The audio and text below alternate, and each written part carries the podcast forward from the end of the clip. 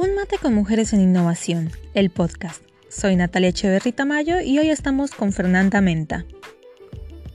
Fernanda es CEO de Nido. Es una agencia de innovación especializada en UX dedicada al diseño enfocado en las personas para maximizar su experiencia con productos y servicios que ellos necesiten. Cuando conocí a Fer fue por un chat de WhatsApp desde un grupo que teníamos en común. Yo estaba súper entusiasmada porque por fin encontré una colega mujer que trabajaba en innovación y además lideraba una empresa. Todavía no existía la comunidad de mujeres en innovación, pero tuve la fortuna de encontrarme con Fer mucho antes. Fer viene desde tecnología, pero cansada de entregar productos que realmente no solucionan problemas, decidió crear Nido. Usa la creatividad para ser un agente de cambio y generar impacto en cada proyecto en el que se involucra. Siempre con ganas de aprender, su agencia fue la primera en capacitarse y certificarse en Design Sprint, marco de trabajo creado por Jake Knapp, y que hoy vamos a profundizar en su entrevista. Hoy vamos a hablar sobre diseño e innovación.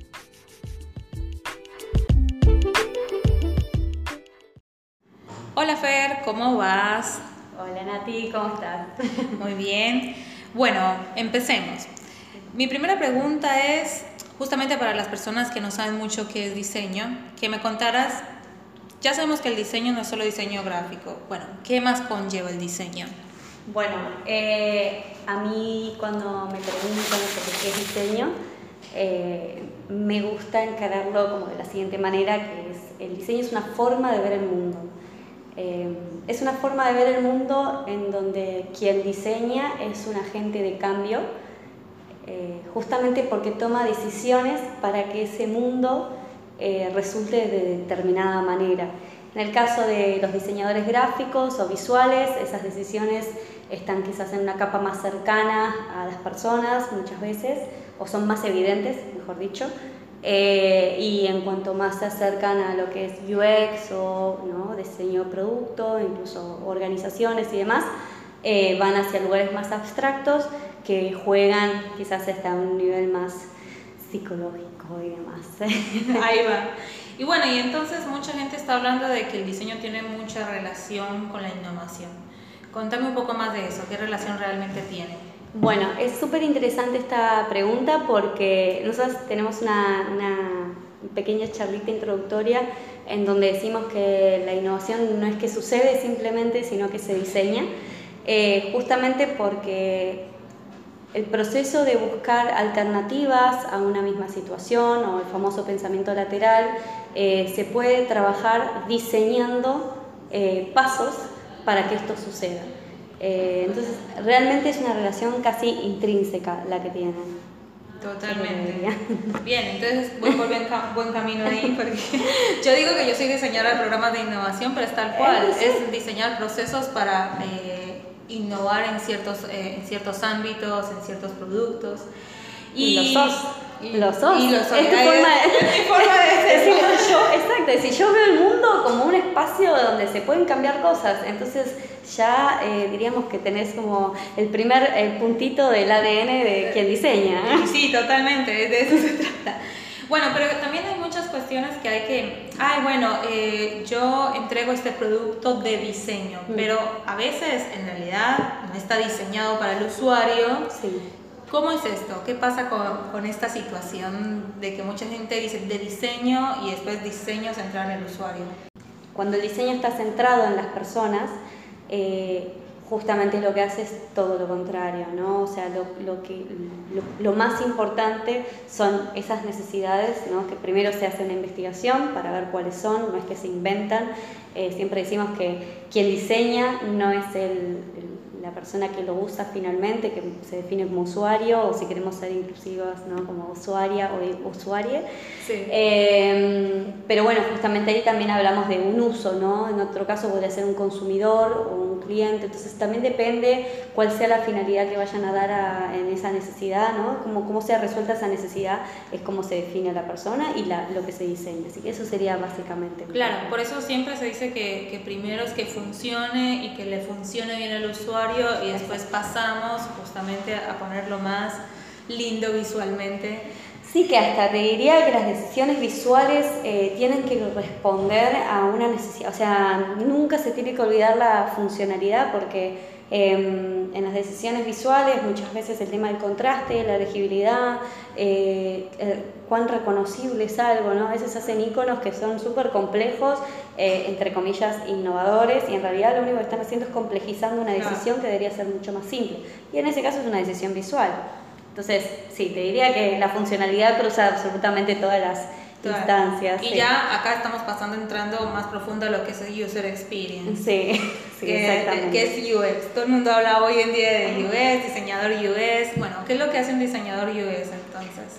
Bueno, eh, en realidad, si queremos bajarlo como al llano, eh, quien trabaja en UX resuelve problemas, resuelve problemas usando el sentido común, que es el menos común de los sentidos, pero básicamente para no complejizarlo sería eso.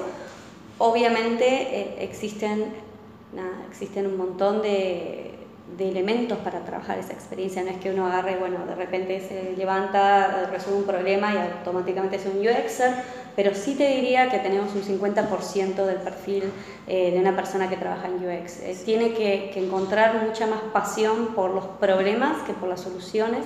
O sea, realmente aplica la frase que bueno, dicen que dijo Albert Einstein que, que si tuviese una hora para resolver un problema, ¿no? Dedicaría eh, 55, 55, minutos en el problema y 5 minutos en Exactamente, el sí, exactamente. Eso es la definición de, de, alguien que trabaja en UX, básicamente. Claro, es el core de, de lo que es Design Thinking. De, en, en, sí, eso es lo que pide enamorarse del problema y no de la solución. Exactamente. Por eso, eh, entender a, a alguien que digamos, entender la UX solamente como el aspecto técnico de la misma, o sea, las herramientas que uno puede tener de, de cualquier tipo, ¿no? de técnicas, sí. métodos o lo que sea, eh, para resolver un problema es solo una parte, ¿no? Hay una, un gran porcentaje de eso que tiene que ver con el proceso que utiliza para resolver dicho problema, ¿no? Claro. Esquematizar y, y resolver dicho problema. Entonces, obviamente, eh, la persona de UX tiene más potencial para innovar o cómo es la situación? Sí, es una buena pregunta, ¿no? eh, sí, hoy se pide mucha innovación y, y, la verdad es que a veces se pone la innovación como en un lugar especial. Eh, como, como si realmente eso no fuese algo que nos atraviesa a todas las personas, claro, ¿no? La capacidad si de innovar. Exacto. Una cúpula ahí. Exactamente. Está mucho más cerca de lo que, de lo que pensamos, o sea, o de por lo menos de, de lo, que, de lo que percibimos. Eh, en cuanto a cómo lo que es UX eh, se articula con eh, la innovación, una innovación que no está pensada para las personas es una innovación inútil, claro. te diría. Eh, sí. Entonces es como que le da un sentido absoluto a cualquier acción eh, de innovación. Totalmente. uh, sí. Bueno, entonces, eh, el diseño fomenta nuevas ideas, obviamente. Y quienes están, nos están escuchando tienen varios equipos, tienen equipos con los que trabaja y siempre preguntan, che, este equipo le cuesta generar nuevas ideas, les cuesta pensar en solucionar problemas. Bueno, eh, ¿qué recomendarías al respecto desde tu perspectiva muy de, diseño e innovación?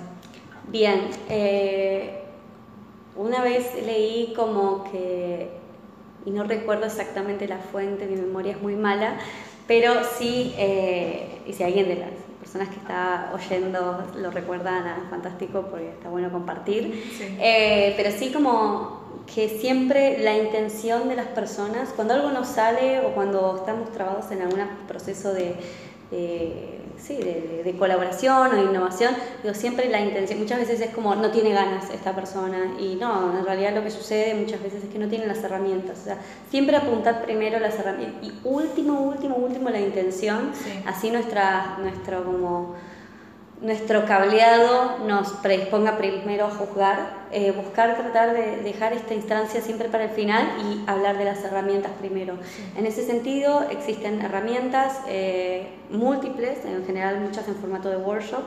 Eh, a veces lo que sucede es que las consultoras in, es, funcionan medio como un inyector de estos formatos dentro de una compañía que quizás no tiene estas herramientas eh, y otras veces sucede que las mismas personas de la compañía se forman o aprenden ya sea de porque van a una capacitación o lo hacen de manera autónoma justamente para generar estas, eh, estos talleres internos o estos formatos colaborativos que lo que permiten es eh, resolver estas problemáticas centradas en las personas y en general buscando una solución que tenga sentido, ¿no? Claro, y está buenísimo eso.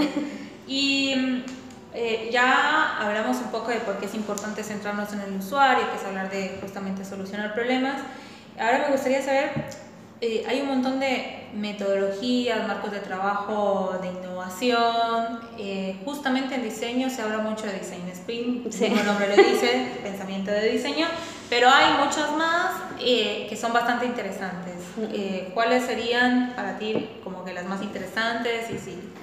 Bueno, yo me considero una nerd de la colaboración, así que a mí absolutamente todas las, eh, todos los enfoques de trabajo que apuntan a co-crear en conjunto con otras personas, eh, con un propósito en común para generar valor, me parecen fascinantes.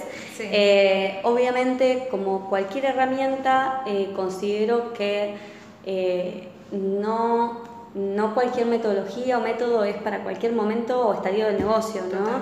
Eh, sucede, por ejemplo, con, con, algunas, bueno, todo lo que es Agile es maravilloso para una instancia donde ya el, el, el modelo de negocio está en su gran mayoría como validado y, y sabemos que podemos conseguir, digamos, ganancias de, de, lo que se está, ¿no? Que hay un aporte de valor en el mercado y demás, y bueno, sabemos que funciona, entonces lo que necesitamos es iterar rápido y de una manera sistemática. Y en ese sentido, Agile, y de hecho vos sos una gran conocedora eh, del tema, mucho más que yo, eh, nada, me parece, una, me parece fascinante y me parece súper idónea. Ahora sucede como en casos como bueno, design thinking que van mucho más atrás eh, y que si lo hacemos una, una, analogía con la cocina diría que el design thinking es cocina para celíacos eh, y el design sprint es bueno no sé un, un budín de naranja eh, para celíacos, ¿no? Design sprint es la nueva metodología.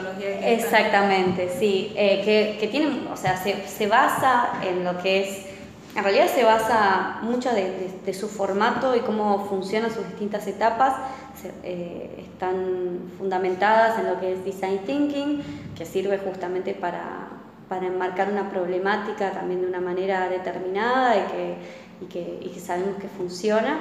Sí. Eh, pero también toma de alguna manera eh, las necesidades que cubre Agile más adelante, desde mi perspectiva en un negocio, que es bueno, ok, todo re lindo, pero hablemos un poco del mercado, hablemos un poco de construir, hablemos de tangibilizar, ¿no? Y es como que en ese sentido Design Sprint me parece como, como una solución muy práctica, ¿no? Este budín de zanahoria que dije antes o no sé qué, esta es una receta, ¿no? Vos sabés que, eh, o sea, lo que promete el Design Sprint es que en cinco días vos podés validar una idea, que es lo que conocemos en el mundo de las startups como el MVP. O sea, básicamente lo que sirve el Design Sprint es para tener el MVP en una semana, que es sumamente valioso para etapas posteriores como, como Agile, en donde Vos no puedes empezar a construir de una manera sistematizada algo que no sabes si está validado. Totalmente, sí. Entonces es básico eh, para ese estadio, ¿no? Decís, bueno, tenemos una idea, no sabemos si realmente aporta valor, necesitamos testearla. Del design sprint sale un prototipo. Ese prototipo es algo tangible, pero no es algo codeado necesariamente. Entonces es barato en algún punto, porque nada, lo, lo, sacaste rápido y también lo sacas a tiempo al mercado, porque también construir algo, estar seis meses en el mercado eso ya no es, es un otro, Exacto, es otro mercado. Y de hecho pasa, su, nos ha sucedido. es todo el tiempo. El estamos en un MVP hace cuatro años, chicos. ¿Qué? Eso no es un MVP. No sé qué están haciendo, pero no es un MVP. Sí, pasa todo el tiempo. Todo el tiempo. Entonces, si era mínimo y es viable, digo, estas dos cosas las cubre Design Sprint, porque es mínimo, pues solo una semana de trabajo, y es viable porque se encarga de validarlo hacia el final de la semana. buenísimo. Así que por eso es una gran metodología. Pero eh, soy una apasionada de todas, ¿eh? o sea, ¿Y, y, dónde, ¿Y dónde conociste esta metodología? Porque es bastante nueva, se está comentando bastante en internet. Yo sé que muchos de nuestros oyentes ni idea. Así que coméntanos un poco más. Es una gran cuestión. Bueno, eh, como te decía, soy una nerd de la colaboración. Eh, así que nada, estamos acá en Nido, nos sucedía que estamos con proyectos con clientes, eh, siempre buscando desde, desde un enfoque agile, ¿no? Buscando como utilizar el Scrum y demás. Y claro, nosotros como agencia de diseño que nacimos como tal, nos sucedía que cuando venían a buscarnos nos pedían quizás empezar a construir algo que en realidad no estaba validado. Entonces íbamos validando sobre el desarrollo del producto de la solución, ¿no?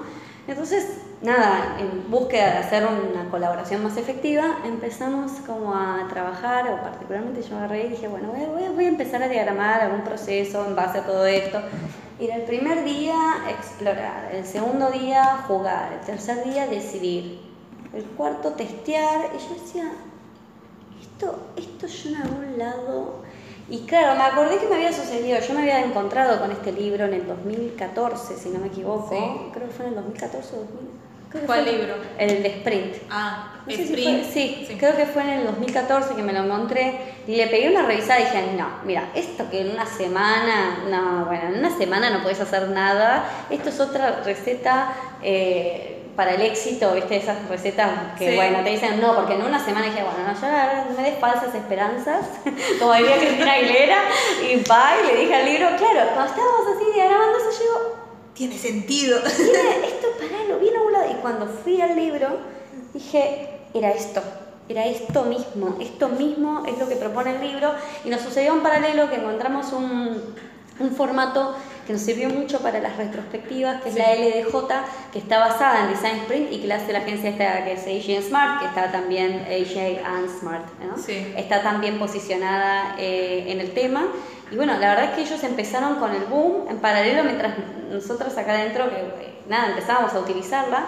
Dijimos, no, no llegábamos a tener una semana para, para probar esta idea, entonces dijimos, vamos a hacer una versión reducida hicimos con una de las chicas acá, ella se encargó como de elegir los ejercicios y diagramar ese proceso. Eh, y en tres días, entre dos y tres días, tuvimos validada una solución gráfica y visual, exacto, eh, para la resolución de unos materiales para una cervecería. Dijimos, funciona. Y desde ese momento, nada, hasta donde la veas, la metemos. No, pero real sí nos ha funcionado mucho. ¿Pivotear el modelo de negocio de nido o bueno, sí, empezó a pivotear, o sea, ya había empezado como, había algo ahí que no estaba funcionando, como que no nos sentíamos cómodos en un punto. Muchas cosas pasaron desde ese entonces, eh, muchas decisiones eh, se tomaron eh, de todos los colores para que justamente, nada, hoy Nido sea lo que es, que la realidad lo que nos sucedió es que nos dimos cuenta que nuestro enfoque para encarar los problemas, que es lo que decíamos un poco la UX, ¿no? como en, la experiencia de usuario, pero nuestra interna como empresa de diseño, nos dimos cuenta que teníamos un montón de de cosas o para conocimientos, eh, formatos, eh, técnicas, herramientas, de lo que sea, para compartir, para que otras personas, digo, para también ayudar a transformar esta industria más rápido, porque la verdad es que, nada, estamos la mayoría con estos problemas en donde estamos trabajando allá y quizás ya cuando tenemos que tener una previa validación y gente sufriendo en todos los aspectos, cuando en realidad se podría trabajar de manera mucho más eficiente. Y bueno, y así fue como empezamos a pivotear y ya este año sí tenemos efectivamente toda una unidad dedicada a lo que nosotros trabajamos como aprendizaje, pero sería educación, en donde ofrecemos estos formatos para aprender y nada y ofrecemos también contenidos y demás a la comunidad. Está buenísimo. Entonces con ustedes, con Nido, se pueden ir a, aprender mucho más de la metodología. Y Totalmente. Somos la empresa de, de en Argentina. Exacto. Cuando encontremos otros loquitos o loquitas eh, en la misma, eh, obviamente seremos las empresas, pero sí, hay, igual eh, cada vez hay más capacitaciones y demás.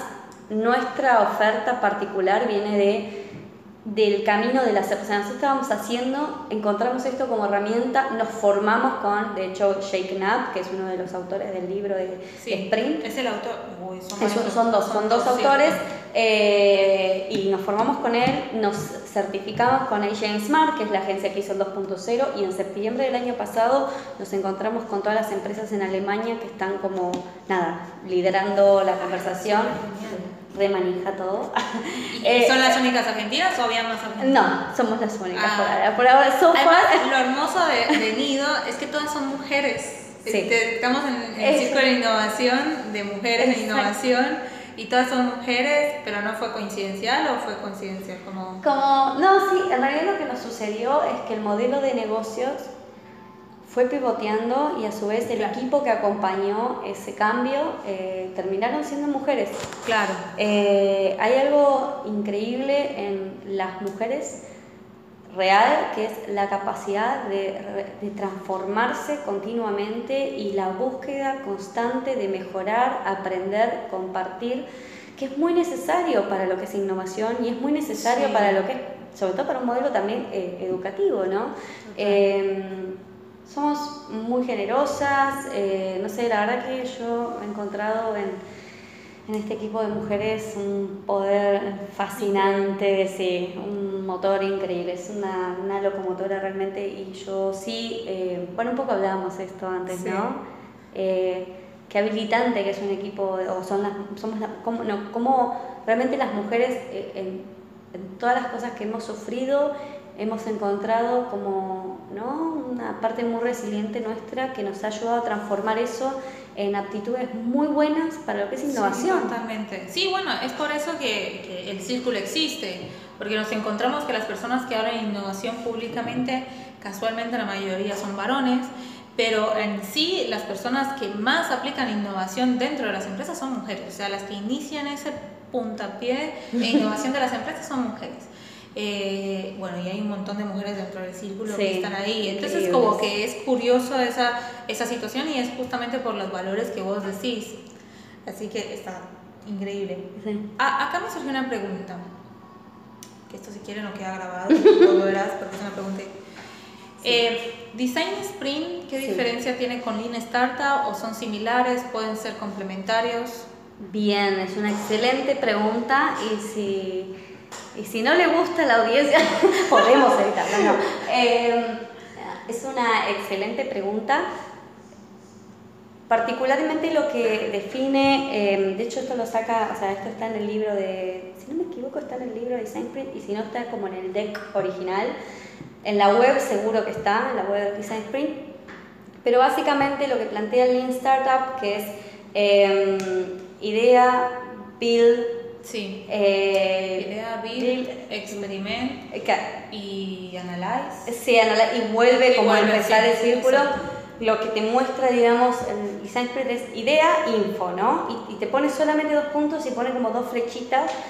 ¿Por qué? Porque es como que de la idea a la, a la info, al feedback. Por info se refiere como al feedback, ya sea como ¿no? de la gente que testea o ver si, si cuando lo estás construyendo se siente bien o más.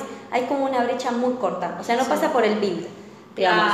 Esa es como la, una de las diferencias principales. El build es muy básico y es el prototipo, ¿no? Es lo suficientemente creíble como para obtener el mejor, ¿no? Es como, es como hay un ecualizador justo de decir, bueno, che, construyo lo suficiente como para que tener un feedback, pero no demasiado como para que sea caro ese, entre comillas, error, ¿no? Que eso es lo que propone diferente versus el Obviamente que una cosa se basa en la otra y son todas distintas, como decíamos al principio, ¿no? O también se relacionan. A mí lo que me pasa, por ejemplo, cuando dice crear, eh, yo generalmente lo que, en Lean Startup, cuando aplico Lean Startup, generalmente lo que creo es, eh, me voy para Customer Development, que de, Steve Blank, que me voy más de construir el cliente y construir eh, y definir qué problema tiene antes del build. Pero claro, ahí viene lo que vos decías de que de la info y ¿cómo era? Info, y de idea info. Es ahí, esa, es la primera sensación que, que, parte más del customer development que más del, del lean startup. Entonces me parece súper interesante e, e, esa nota. Eh, y sí, yo también soy partidaria de que los MVP no pueden durar más de, una, una semana, en tres días se puede recontracer un MVP. Eh, en esos días escuché una empresa que lo hacía en tres meses y yo, eso ya es un prototipo. Claro, bueno, hay, eh, hay un caso súper interesante de Dropbox que generalmente lo enganchan dentro de, o lo explican dentro de lo que es growth hacking. Sí también un mundo fascinante. Eh, es un mundo fascinante. Todo lo que escale también a mí me fascina. Todo lo que empieza a escalar, a veces, ¿cómo hace para escalar? Porque para mí, si, escala, es que hay algo que está mm. bien. Entonces, por eso a mí me parece que, que es muy interesante, pero amén de eso, eh, el ejemplo de Dropbox era que ellos, yo recuerdo ese video porque fue en el 2009 o por ahí, 2000, ¿sabes? Creo que fue en 2009. Sí, que ellos hicieron una landing con un video con una animación que era palitos, palitos y Era re Era una porquería la Y después de que la lanzaron ese video se volvió re famoso estos palitos, estas animaciones con palitos. Eh, sí, bueno, porque ellos quisieron, dijeron, ¿sabes qué? Yo no voy a construir un Dropbox para que me des plata. Yo voy a hacer lo siguiente, voy a ser inteligente. Yo voy a mostrar una animación diciéndole, ¿qué pasaría si vos podés vivir esto? Viste, como palitos y circulitos. Y la gente decía, y, abajo tenías para eh, anotarte para la, digamos, la beta, ¿no? O, requerir acceso o algo así. Como la verdad es que no era más que tu mail en ese momento lo que te pedían, digo, vos agarrabas y ponías requerir acceso. Ya. Era lo único que te pedía. Y te decían, bueno, listo, te, tiraba ahí feedback el formulario, que también era una porquería estaba hecho con dos pesos, y te decía, bueno, em, si eh, cuando tengamos esto vas a ser de los primeros en saber o algo así. Ellos agarraron y con toda esa lista de gente, que creo que deben haber, si no me equivoco, deben haber pautado con Google Ads o algo así esa landing. Sí, pero con muy poca plata. Con muy poca plata hicieron, viste, pautaron eso y con esa lista de gente fueron los inversores y le dijeron concretamente, esto, esta es la oportunidad que tenemos.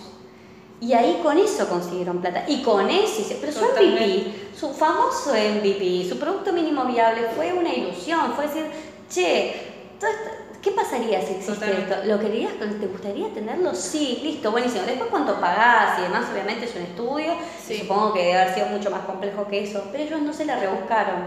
Ellos se enamoraron y para mí es, ¿no? Un poco esto que hablábamos al principio de más del problema que de la solución.